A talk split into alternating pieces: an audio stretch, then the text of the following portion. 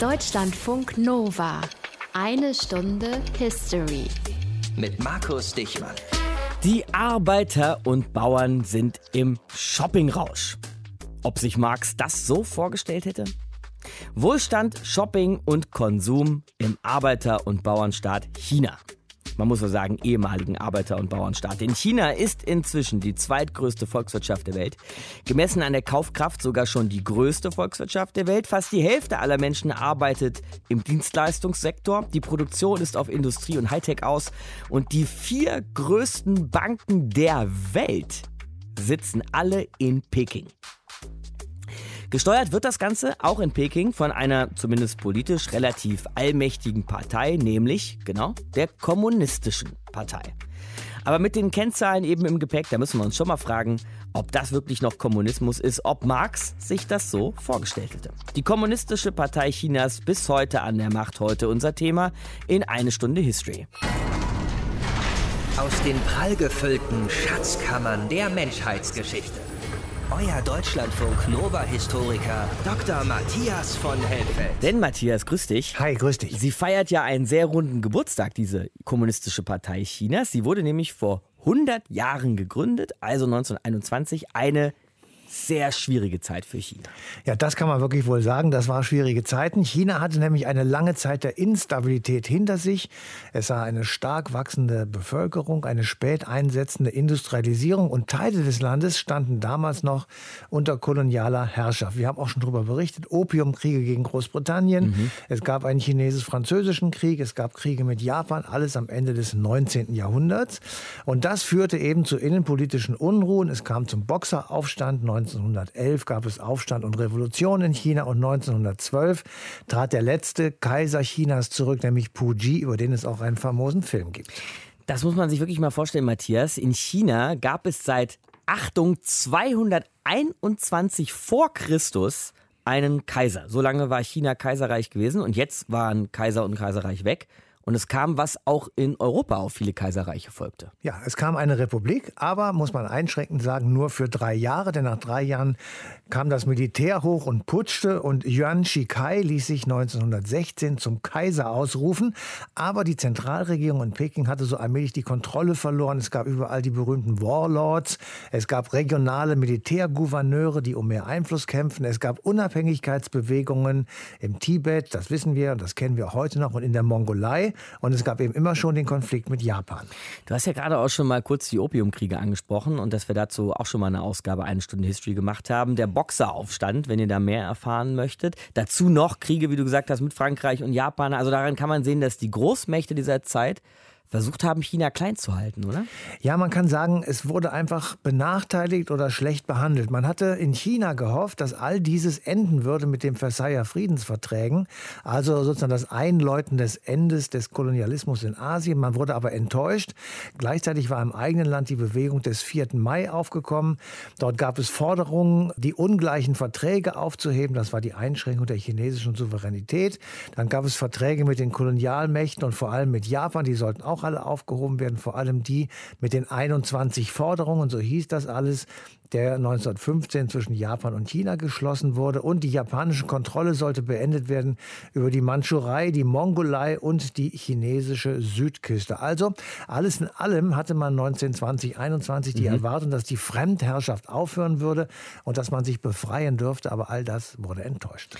Und dann sah man aber in China, dass auch in Europa die alte Ordnung ins Wanken geriet, nämlich bei der kommunistischen Oktoberrevolution in Russland. 1917. Und diese Message quasi, Matthias, die kam auch in China an. Ja, man kann vielleicht sagen, das hat so manch einen Intellektuellen in China ermutigt, will ich mal in Anführungsstrichen sagen. Viele waren es nicht. Aber natürlich gab es auch in China Anhänger der kommunistischen Idee. Aber es fehlte so eine grundlegende Voraussetzung für einen Erfolg einer Revolution, denn China hatte kaum Industrie, entsprechend kaum Arbeiter und es war ein Agrarland. Mhm. So und gleichzeitig gab es im Land eben zwei Strömungen. Das war einmal die Kuomintang, die wollte den Staat reformieren. Das war lange Zeit die einzige Partei, die Reform wollte und dann eben ab 1921 die Kommunistische Partei Chinas, die dann gegründet wurde. Ja, und gleichzeitig war aus dem riesigen Russland inzwischen die Sowjetunion geworden. Das muss man sich vielleicht hier aus mitteleuropäischer Perspektive immer noch mal vor Augen führen. Ne? Diese riesige Sowjetunion waren direkte Nachbarn zu China. Ja. Die hatten eine gemeinsame Grenze. Gab es auch direkten Einfluss aus Moskau nach China? Starker Mann in der 1922 gegründeten UdSSR war damals Stalin und der wollte eine Einheitsfront schaffen zwischen der Kuomintang und der Kommunistischen Partei Chinas. Also unterstützte er beide Parteien. Beide wollten die koloniale Unterdrückung durch Japan beenden und diese Zusammenarbeit zwischen Kuomintang und KP, die endete 1927. Anschließend wurden dann beide Parteien erbitterte Gegner. Spannende Zeiten, konfliktreiche Zeiten, in die diese kommunistische Partei Chinas da hineingeboren wird. Heute in eine Stunde History. Kommunistische Parteien gab es ja ganz schön viele. Ne? Also in der Sowjetunion quasi den Prototyp aller KPs, die da jahrzehntelang das Sagen hatte. In der DDR gab es dann natürlich auch die SED, die das Land dirigierte. Und auch in der Bundesrepublik gab es eine KPD, eine kommunistische Partei. Die wurde aber 1956 verboten. Dazu gibt es dieses Jahr übrigens auch noch eine eine Stunde History. Aber all diese anderen kommunistischen Parteien hat die chinesische KP überlebt. 100 Jahre alt und unser Reporter Martin Krinner weiß mehr. Das Jahr steht fest. Es ist 1921. Der Ort ist dagegen nicht ganz sicher überliefert. Vermutlich sind wir aber in Shanghai. Und was ebenfalls feststeht, eine Handvoll chinesischer Kommunisten trifft sich hier an einem geheimen Ort und gründet eine Partei, von der jetzt und in den nächsten Jahren noch keiner ahnt, wie groß und wie mächtig sie eines Tages sein wird. Die Kommunistische Partei Chinas.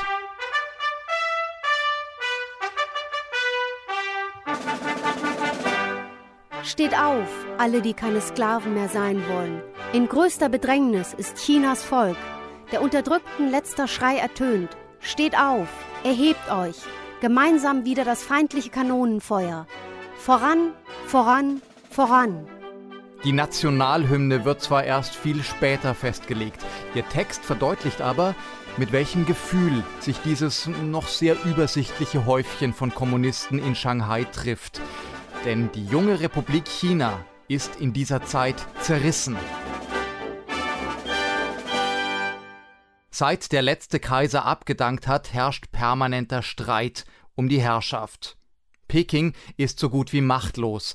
In den einzelnen Landesteilen regieren regionale Warlords, die ihre Waffen aus Europa bekommen. Und der Kommunismus ist in China noch eine sehr junge Idee, die noch keine einheitliche Organisation hat. Es gibt nur einzelne kommunistische Zellen, eine in Peking, eine in Shanghai, eine in Wuhan und so weiter. Diese Zellen haben aber kaum Kontakt zueinander und spielen deswegen auch keine Rolle, wenn es um die Verteilung von Macht und Herrschaft geht. Jetzt aber lädt die Gruppe in Shanghai aus jeder Zelle des Landes zwei Delegierte ein, um die Gruppen miteinander zu vernetzen und so für mehr Schlagkraft zu sorgen. Und aus Beijing reist dafür Sang Tao an, der Sohn einer wohlhabenden Landbesitzerfamilie aus dem Westen des Landes. Beim Studium an der Uni in Peking kam er in Kontakt zu den ersten chinesischen Marxisten und gemeinsam mit ihnen wurde er zum Kämpfer gegen die Kolonialpolitik der europäischen Staaten. Er nahm aktiv an der Bewegung des 4. Mai teil und organisierte unter anderem Streiks, die vor allem britische Unternehmen treffen sollten. In Shanghai übernahm er die Leitung des Kongresses und er wurde zum ersten Chef des Organisationsbüros gewählt. Weit weniger kommunistische Meriten hat dagegen der Mann aus Changsha zu bieten und dass er in ein paar Jahren eine, naja, sagen wir mal, nicht gerade unbedeutende Rolle für die Geschichte Chinas spielen würde, das ist noch nicht klar. Der Mann ist Grundschuldirektor und Buchhändler und er heißt Mao Zedong. In der jungen Partei gilt er allerdings noch als Außenseiter, weil er zwar beim Studium in Peking mit den gleichen Marxisten Kontakt hatte wie Sango Tao, beim Einsatz für den Kommunismus hat er allerdings bisher deutlich weniger Ehrgeiz gezeigt. In Shanghai übernimmt er jetzt aber die Rolle des Protokollführers und verbringt die Zeit eher schweigsam. Wer sich dagegen sehr aktiv an den Diskussionen beteiligt, ist ein Agent aus Moskau. Die Komintern hat einen Mann namens Henk Sneflied nach Shanghai geschickt, der dort allerdings unter dem Pseudonym Maring auftritt. Als Abgesandter Lenins hat er den Auftrag, bei den Chinesen für eine Zusammenarbeit mit der kommunistischen Internationalen zu werben. Und das tut er mit Erfolg. Und zur Belohnung bekommt die neue Partei aus Moskau eine erhebliche Summe Geld für den kommunistischen Zweck. Außer diesen drei Herren sind höchstwahrscheinlich noch zehn weitere Männer an dem Treffen beteiligt. So ganz genau weiß das allerdings niemand, denn es gibt kaum schriftliche Dokumente über die ersten Treffen der Partei. Sicher ist aber, dass die Delegierten nach vier Tagen ihre Beratungen abbrechen müssen. Sie haben nämlich Angst davor, von der Polizei bespitzelt zu werden. Erst ein paar Tage später können sie den Kongress zu Ende führen, und zwar auf einem Ausflugsboot. Und dort formulieren sie auch ganz klar ihre politischen Ziele. Die Enteignung von Kapital und Landbesitz, die Errichtung einer Diktatur des Proletariates und am Ende der Geschichte eine klassenlose Gesellschaft in China. 100 Jahre die Kommunistische Partei Chinas zusammengefasst von Martin Krinner für eine Stunde History.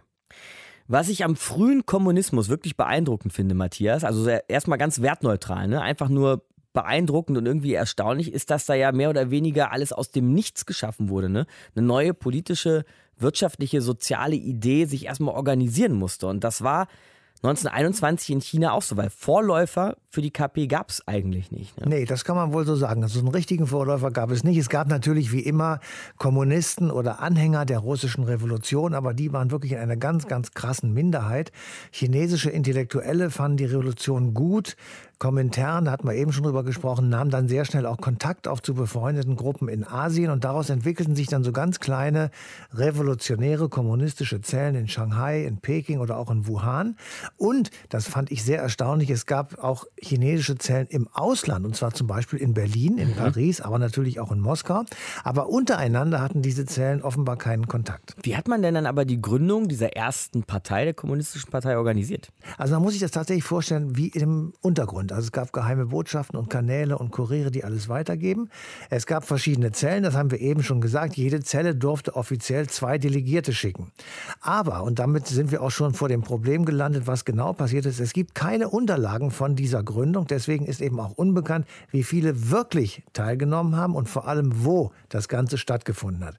Auf jeden Fall waren zwei russische Vertreter dabei. Die UdSSR wurde erst ein Jahr später gegründet. Also war klar, es war nicht nur eine chinesische Gründung, Gründung, sondern eben auch schon eine unter dem Einfluss Lenins und der Kommunisten in Russland.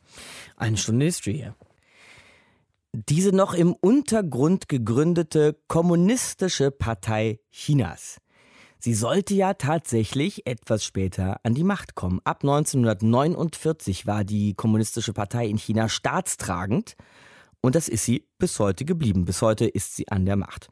Und als große Führungsfigur dieser Partei und des kommunistischen Chinas kennen wir alle Mao Zedong. Dem haben wir auch schon die ein oder andere Ausgabe eine Stunde History gewidmet. Und über den reden wir jetzt nochmal mit China-Experte Helwig Schmidt-Glinzer, der unter anderem auch eine Mao-Biografie geschrieben hat. Grüße Sie, Herr Schmidt-Glinzer. Guten Tag.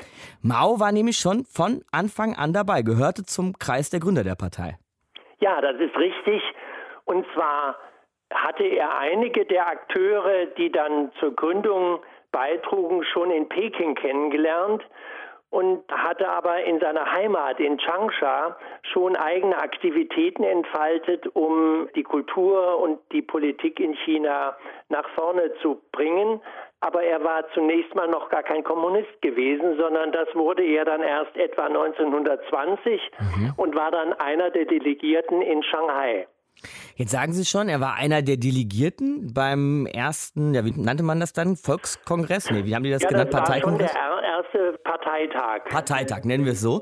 Er war aber eben noch nicht dieser oberste Anführer, der er dann später wurde. Also welche Rolle hatte er da am Anfang? Naja, er war nur der Delegierte und die Ansagen machten eigentlich die russischen Emissäre, mhm. die dort in Shanghai dann diese erste Versammlung eigentlich leiteten. Und man richtete sich auch nach den ideologischen Vorgaben der Kommunistischen Partei Russlands, der Kommunistischen Internationale. Und wenn man das kommunistische Manifest von Karl Marx und Friedrich Engels heute noch mal liest, dann sieht man gerade im zweiten Teil manches, was in den Anfängen in der chinesischen kommunistischen Partei ganz besonders prägend war. Aber dann kam eben doch etwas Chinesisches hinzu und das repräsentiert in starkem Maße Mao Zedong. Können Sie uns das erklären? Was ist das Chinesische, ja, was da dazu kommt? Mal, die Russen sagten, ihr Kommunisten, ihr seid ja nur ein kleines Häufchen. Es waren also nur etwas über 100 Mitglieder, während die andere, die große nationalistische Partei, schon 11.000 Mitglieder hatte vereinigt euch mit denen und entwickelt erstmal eine Basis und zwar unter den Proletariern. Mhm. Aber so viele Arbeiter gab es auch nicht und diese Frage, ob man schon eine Landreform beginnen kann, bevor man überhaupt ein Proletariat gewonnen hat, das war eigentlich die große Frage und das blieb auch die Streitfrage und auch Mao war zunächst mal ganz von dem russischen Modell überzeugt hat dann aber doch sehr früh, und zwar schon wenige Jahre nach der Gründung, die Landreformfrage in den Vordergrund gestellt und auf diese Weise sich auch zunächst mal ins Abseits gebracht. Und so hatte er auch viele Feinde. Aber er hat sich dann Schritt für Schritt, das ist eine längere Geschichte, aber dann doch durchgesetzt, aber nicht von vornherein. Und insofern sind die ersten Jahre oder man kann sagen die ersten zehn Jahre bis Anfang der 30er Jahre im Grunde die entscheidenden formativen Jahre für die Kommunistische Partei in China. Und da hat Mao Zedong gerade durch seine Landreform, durch die Gründung von Bauernvereinigungen in seiner Region und auch mit Unterstützung von Familienangehörigen und Bekannten erste Erfolge erzielt. Und das wuchs sich dann aus zu dem Erfolg, den er dann später hatte, der auch eine Folge war des Konfliktes mit den Gegenspieler, nämlich der Kuomintang. Mhm. Die, äh, das muss natürlich in der kommunistischen Partei so sein, ne? dass es da verschiedene Flügel gibt, die sich bekriegen. Es war zunächst mal diese Einigung zwischen Kuomintang und Kommunisten und die brach aber 1927 auseinander, weil Chiang Kai-shek eben äh, eine Kommunistenverfolgung begann. Das war der Anführer der Kuomintang, Chiang Kai-shek. Genau. Mhm. Und der ist ja bis in die 70er Jahre dann in Taiwan tätig gewesen und der ebenso wie die Kommunisten hatten viele Gemeinsamkeiten in den Plänen für China, also die verschiedenen Völkerschaften Chinas zu einigen, dem Volk auch Rechte zu geben und den Wohlstand des Volkes zu mehren. Und da gab es dann nur verschiedene Wege und in gewisser Weise muss man wohl sagen, ist die Kommunistische Partei erfolgreicher gewesen über lange Strecken über das Ganze gesehen als eben die nationalistische Partei, die dann doch oft sehr halbherzig war, wenn es um Landreformen beispielsweise ging. Aber wie breit war denn diese Bewegung jetzt gerade auch in ihren Anfangsjahren, also die kommunistische? War das ein Unterfangen für so ein paar glühende, beseelte junge Männer, die auf Revolution aus waren, wie vielleicht Mao Zedong? Es waren eher sozusagen Schreibtischkommunisten, die Schriften lasen, von denen manche, Mao Zedong nicht, aber andere sich in Moskau schulen ließen, dort ausgebildet wurden. Manche waren nach Frankreich gegangen und haben den Marxismus, Kommunismus in Europa kennengelernt, wie Deng Xiaoping beispielsweise und auch Zhu De, der Gründer der Volksarmee, der ein früher Verbündeter Maus wurde, etwa 1930 schon. Und dann haben sie auch Zhou Enlai auf ihre Seite gezogen, der zunächst mal immer noch diese proletarische Seite verfolgte, während Mao 1930 bereits die Landarbeiterfrage in den Vordergrund stellte, dann aber sich in den Rückzugsgebieten mit Bergarbeitern verbünden konnte. Und das war gewissermaßen der Nukleus der kommunistischen Bewegung, der in den 20er Jahren sich langsam heranbildete. Am Anfang waren es wirklich nur ein paar hundert und das Anwachsen der Partei ist erst sehr allmählich erfolgt und dann aber eben durch die Organisierung von Bauernvereinigungen mhm. und die Zusammenarbeit mit dem Militär, welches Jude aufbaute und wo eben auch dann viele Proletarier, wenn man so will, oder Bergminenarbeiter sich mit verbündeten. Und das war dann eine soziale und Agrarfrage, die aber vor Ort immer neu zu lösen war. Und das ist ein ganz spannender Prozess. Man wollte eben, und das war das große Problem in China, nicht die Landbesitzer alle schlecht machen, sondern die Großgrundbesitzer, denen wollte man das Land wegnehmen und die kleinen Landbesitzer weiter mit im Boot halten. Es gab immer wieder Streit, wie viel Gewalt darf sein. Es war ein Bürgerkrieg, der in den 30er Jahren dann stattfand und aus dem Mao dann erst nach dem langen Marsch in seinen befreiten Gebieten sich etwas herausziehen konnte, um von dort in einzelnen Teilen Chinas überhaupt erst gewissermaßen Modellregionen zu entwickeln. Und ohne diese Entwicklung und auch andere internationale Zusammenhänge wäre es zur Übernahme der Macht 1949 nicht gekommen. Hey, wie Schmidt-Linzer, Sinologe hier bei uns in Eine Stunde History. Ich danke Ihnen fürs Gespräch. Danke, Herr Dichmann. Was wir jetzt schon ein paar Mal erwähnt haben, ist, dass die chinesische kommunistische Partei fast alle anderen kommunistischen Parteien überlebt hat und heute schon stolze 100 Jahre alt ist. Und alle anderen, die sonst noch so überlebt haben, es gibt ja schon noch welche, die können in Sachen Macht und Einfluss bei der chinesischen kein Stück mithalten. Aber vielleicht liegt es eben auch daran, dass diese Partei kaum noch was zu tun hat mit der Partei von vor 100 Jahren. Deshalb legen wir jetzt noch mal einen ziemlichen Run durch die Jahrzehnte hin und versuchen zu begreifen, wie und wann sich die KP in China verändert hat. Und zwar mit Sinologe Daniel Lese. Hallo, Herr Lese. Hallo, Herr Dichmann. 1921 gegründet, ab 1949 in China an der Macht, die KP, in die Kommunistische Partei in China. Wie hat sie sich dann aber 1949 so einsortiert in die anderen kommunistischen Parteien der Welt, von denen es damals ja wirklich noch einige wirklich sehr große, sehr einflussreiche gab? Ja, das war ein längerer Prozess. Also Sie haben ja gerade schon gesagt, in diesem Jahr feiert die Kommunistische Partei ihren 100. Geburtstag und so in den ersten Jahrzehnten war sie doch eher, muss man sagen, eine folgsame Schülerin, die sich sehr genau an der Sowjetunion ausgerichtet hat. Ja. Und der Moskauer Einfluss geht also noch bis weit in die, in die 50er Jahre hinein. Also teilweise finden die Parteitage in Moskau statt, zumindest einer. Oh, wow. Und äh, ja, es passiert eigentlich erst so in den 30er, 40er Jahren, dass man versucht, nach einem nationalen Weg zum eigenen Sozialismus, Kommunismus zu suchen. Das wird dann in den 40er Jahren prägnanter, aber eigentlich ist es erst so mit der Staatsgründung und danach, dass man wirklich versucht, auf der internationalen Bühne seine eigene Rolle zu finden. Und ja, also zunächst einmal erkennt man die, die Oberhoheit Stalins und der Sowjetunion noch an, aber schon 1953 mit seinem Tod wird das ja, Verhältnis zunehmend schwierig und da kann man dann also erkennen, dass sich die Partei zunehmend eben auch mit dem eigenen Führungsanspruch gegenüber den anderen kommunistischen Parteien versucht zu positionieren. Also insbesondere Khrushchev und die Entstalinisierungspolitik sind da sicherlich Punkte, die man sehr kritisch betrachtet hat. Und da beginnt man mhm. dann also wirklich zum Beispiel die Polen zu unterstützen bei ihren Konflikten äh, 1956. Also das Ganze schaukelt sich hoch, dann kommt es ja in den frühen 60er Jahren zum wirklichen Bruch mit der Sowjetunion und es bleiben noch sehr wenig kommunistische Parteien auf chinesischer Seite. Also im Wesentlichen Albanien, der engste Vertraute und dann, okay. dann Rumänien. Interessante Vertraute auch für chinesische Kommunisten, wie ich finde. Ist Maoismus da das wichtige und richtige Stichwort? Ist das die chinesische Spielart denn des Kommunismus nach Stalin? Ja, ist schwer zu sagen. Also Mao Aha. hat immer abgelehnt, von einem Ismus zu reden, weil er sein Gedankensystem nicht für abgeschlossen betrachtet hat. Aber es gibt ja sicherlich einige Besonderheiten, die die chinesische Entwicklung kennzeichnen. Deswegen kann man sicherlich umgangssprachlich da von einem Maoismus sprechen. Und da geht es sicherlich in erster Linie darum, dass die, die Revolution viel stärker bäuerlich geprägt ist, weil mhm. einfach kein Industrieproletariat da war. Ein wesentlicher anderer Punkt ist, dass Mao sehr stark auf die Bedeutung, wenn man so will, von ja, des Willens, des Überbaus gesetzt hat. Man nennt das dann also gern voluntaristisch. Also es, es gab ja de facto noch keine wirklich kapitalistische Phase, die musste man im Kopf überspringen und gleich in den Sozialismus hinein. Also das ist sicher noch eine Besonderheit. Und ein großer Unterschied oder ein Element des Maoismus sind also diese großen Massenkampagnen, die Betonung der Massenlinie, sei es der große Sprung, die Kulturrevolution, die 100 Blumen, Politik. Das sind also alles Dinge, die fast alle andere Parteien, also außer Albanien, sehr kritisch gesehen haben. Also es ging so weit, dass die. Ist das auch der Grund, warum man dann vielleicht zum Beispiel mit der Sowjetunion bricht? Dachten die in Moskau, was macht er da bitte? Ja, es hat sicherlich auf der einen Seite strukturelle Aspekte, dass man sich also über die Strategien nicht einig ist. Zum anderen hat es aber auch maßgeblich persönliche Gründe zwischen Khrushchev und Mao.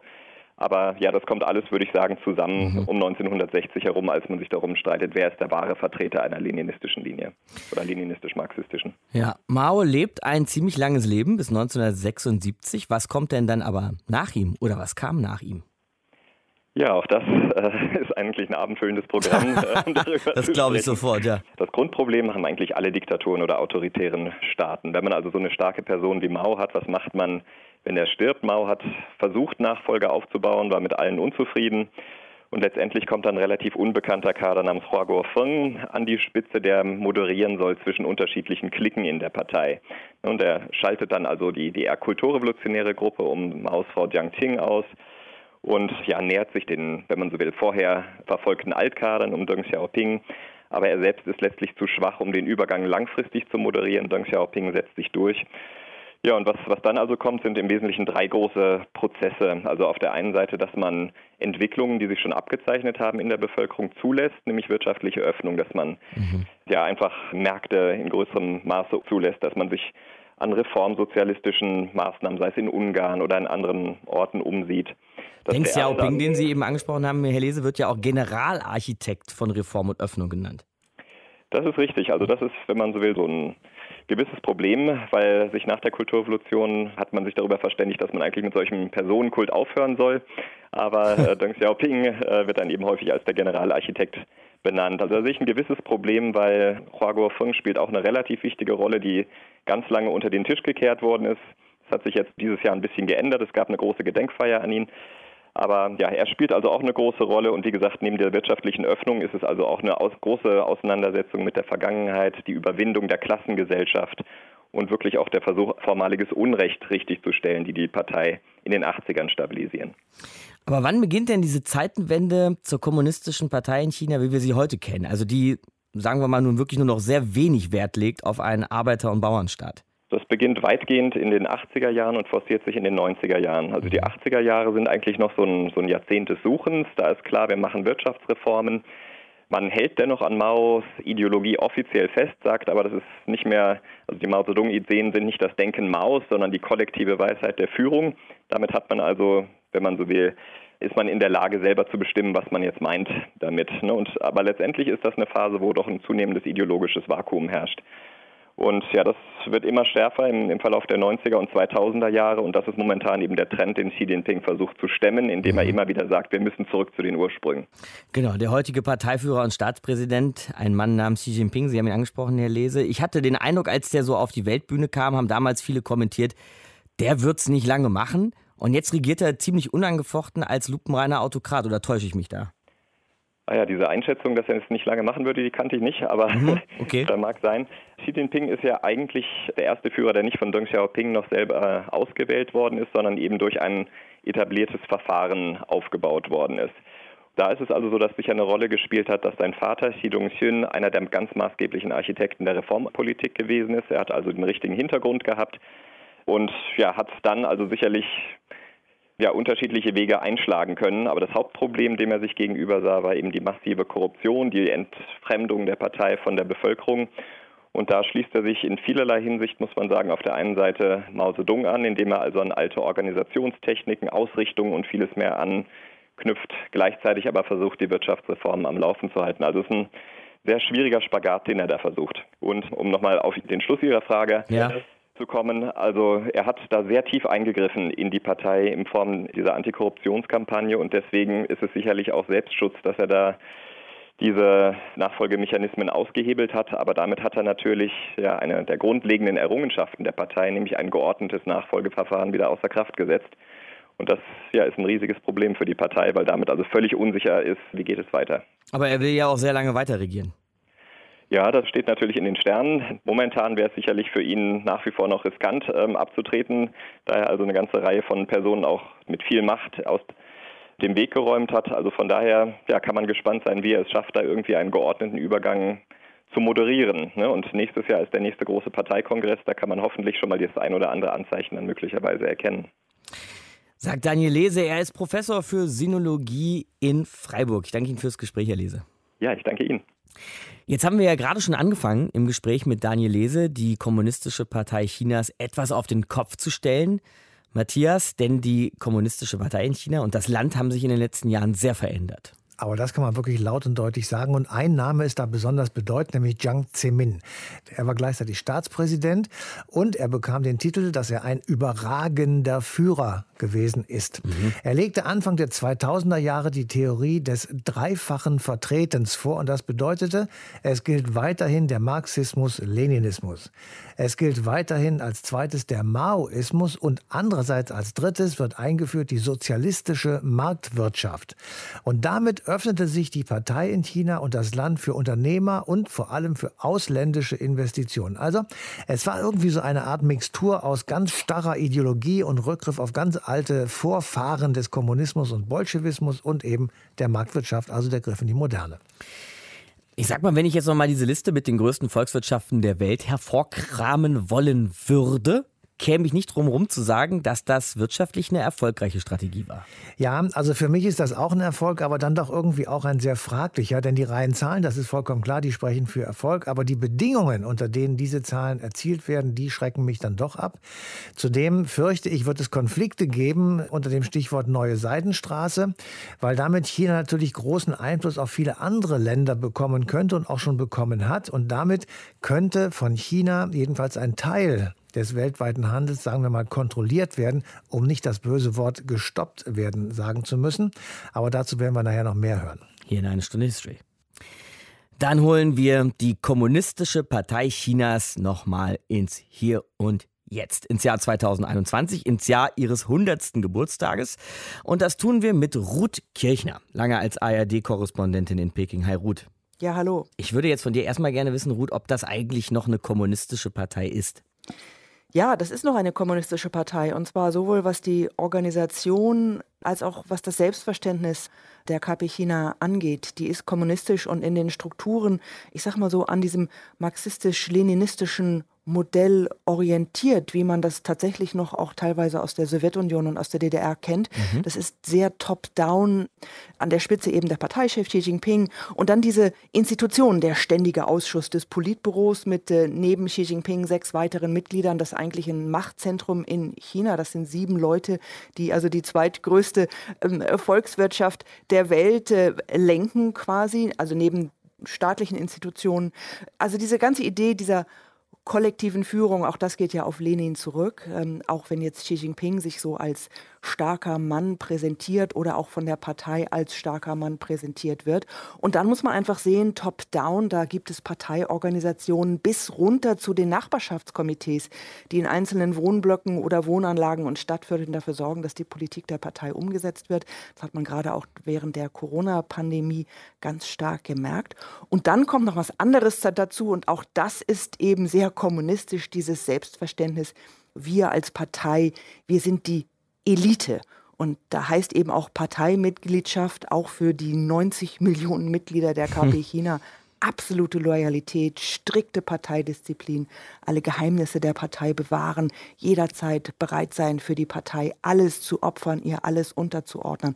Das schwören Parteimitglieder bis heute und insofern ähm, ist da, glaube ich, mehr Kommunismus nach wie vor noch drin, als man manchmal so von außen den Eindruck hat. Den starken Mann Xi Jinping hast du ja jetzt gerade auch schon angesprochen. Und dieser starke Mann, der träumt ganz gerne auch mal sehr groß. Zum Beispiel hat er so einen 30-Jahres-Plan für das Land ausgerufen, hin zur lebenswerten, ökologischen Hightech-Nation.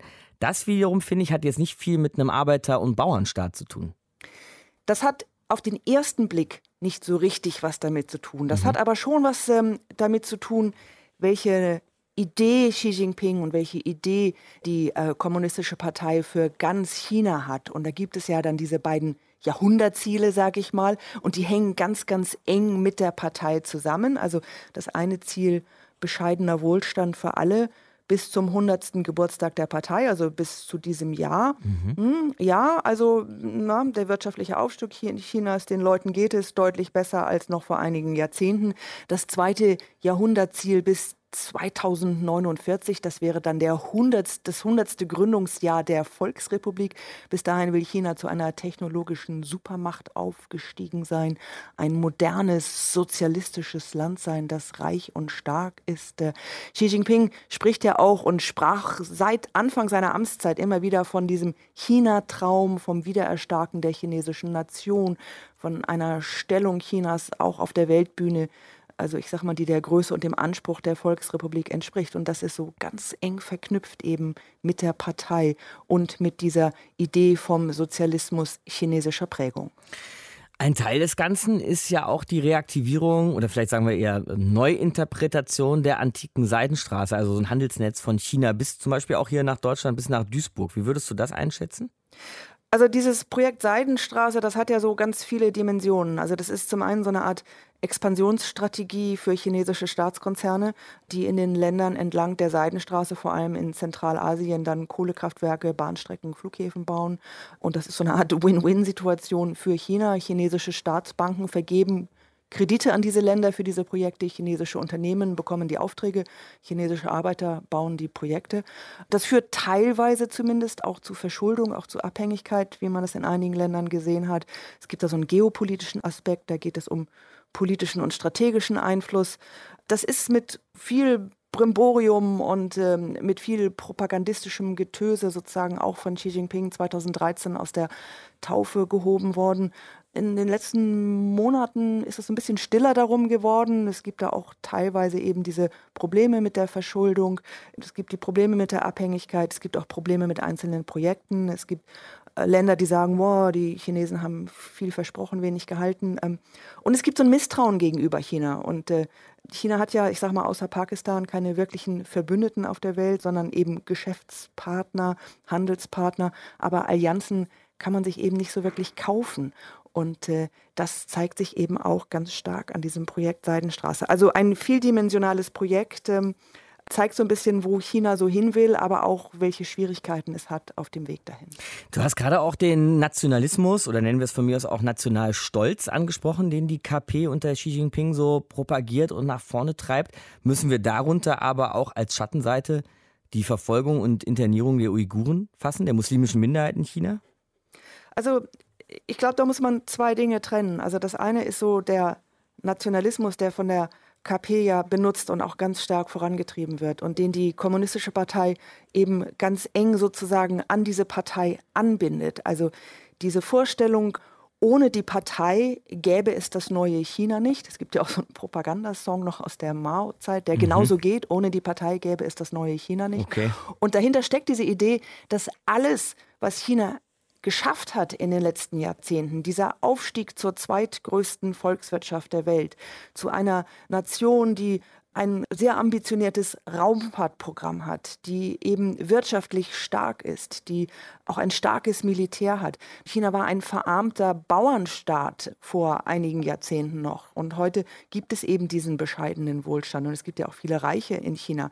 Und all das ist allein der Partei zu verdanken. Das ist sozusagen das Selbstverständnis der KP. Und das propagiert sie auch ganz, ganz stark zu diesem 100-jährigen Jubiläum ihrer Gründung. Also, dass es ohne diese Partei gar nicht so weit gekommen wäre. Das kann man natürlich in Frage stellen, aber das darf man in China selber nicht in Frage stellen. Also man kann natürlich verweisen, was Historiker ja auch tun, auf die großen Brüche in der Geschichte der KP, die Kulturrevolution, der große Sprung nach vorn Ende der 50er Jahre, diese riesigen Hungersnöte, die Verfolgungskampagnen, das hat China ja zurückgeworfen. Also China ist vielleicht, so würde ich es dann sagen, nicht wegen, sondern manchmal auch trotz der Partei aufgestiegen. Aber in China selbst sieht man das natürlich völlig anders. Das ist der Nationalismus, der da auch ganz stark mit reinfließt. Mhm. Wir müssen stolz sein auf unser Land. Und äh, bei jungen Chinesen hört man das ja auch ganz stark. Und das ist durch diese Erfolge bei der Bekämpfung der Corona-Pandemie, hat das auch nochmal ganz stark bestärkt. Guckt an, wie toll wir das in den Griff bekommen haben. Und, Und wird da zu Lasten dieses Gefühls dann die Verfolgung der Uiguren einfach verdrängt? Die Verfolgung der Uiguren findet sozusagen in der Öffentlichkeit, in der öffentlichen Wahrnehmung in China selber ja gar nicht statt. Mhm. Und äh, da benutzt man so ein Narrativ, wir sind bedroht vom internationalen Terrorismus, vom islamistischen Extremismus und müssen uns äh, davor schützen. Und es gibt aber auch, und auch darauf weisen Experten und Historiker immer wieder hin, es gibt so ein Selbstverständnis, dass sozusagen die Mehrheit der Han-Chinesen schon eine überlegene Kultur haben und dass ethnische Minderheiten wie die Uiguren oder auch die Tibeter sozusagen auf eine höhere Zivilisationsstufe erst gehoben werden müssen. Und äh, das spielt auch in dieses Selbstverständnis gegenüber diesen Minderheiten dann ganz stark hinein. Und es sind eben Minderheiten, die diesen Alleinherrschaftsanspruch der kommunistischen Partei nie ohne weiteres so akzeptieren wollten. Und auch deshalb und gerade deshalb werden sie ja dann auch so stark unterdrückt. Sie war lange in Peking, kennt China bestens und hat uns jetzt an ihren Erfahrungen teilhaben lassen. Unsere Korrespondentin Ruth Kirchner. Danke dir, Ruth. Gerne. Wir haben uns heute intensiv mit der chinesischen kommunistischen Partei und der wirtschaftlichen Situation des Landes beschäftigt. Aber es wird einem regelrecht schlecht, ja, wenn man sich anschaut, was China mit den Uiguren im Nordwesten des Landes anstellt. Matthias, Menschenrechte oder zumindest die gesellschaftliche Situation vieler Menschen darf man in China nicht außer Acht lassen, wenn man über 100 Jahre kommunistische Partei spricht. Nein, also ein Nachdenken und eine Diskussion darüber darf auf gar keinen Fall fehlen. Manchmal habe ich so, wenn ich das Ganze von außen betrachte, den Eindruck, der Preis für diesen enormen Aufschwung, der ist echt irre hoch. Die Menschen, die wollen diesen Aufschwung in China und sehr viele nehmen die Gängelungen und die Überwachungen und die ständigen Kontrollen einfach hin. Aber andere eben nicht und die werden verfolgt und eingesperrt und das gilt nicht nur für die Uiguren. Uiguren. Und dann zeigt eben, finde ich jedenfalls, das chinesische System seine hässliche Seite. Aber das macht auch keinen Sinn, von außen sozusagen mit Chips und Bier auf dem Sofa darüber nachzudenken. Denn einerseits machen wir mit China natürlich gewaltige Geschäfte. Das ist einer mhm. unserer größten Handelspartner. Jawohl. Und andererseits beklagen wir jammernd die Unfreiheit und die ständigen Kontrollen der Menschen. Also dieses Dilemma, das muss man ehrlicherweise sagen, hatten wir eigentlich schon immer und wir haben es noch nie lösen können. Und ich sage mal, vielleicht ist es auch nicht zu lösen. Danke dir, Matthias. Das war's für heute mit einer Stunde History und mit China. Nächste Woche machen wir einen kleinen Sprung, aber wirklich gar keinen allzu großen, denn wir springen von China aus einmal über das ostchinesische Meer und dann landen wir in bzw. auf Japan. Da werden dann schon die Olympischen Spiele in Tokio begonnen haben und das ist Grund für uns mal etwas in der olympischen Geschichte zu wühlen. Markus Dichmann war das für euch heute. Macht's gut. Ciao. Deutschlandfunk Nova. Eine Stunde History. Jeden Montag um 20 Uhr. Mehr auf deutschlandfunknova.de.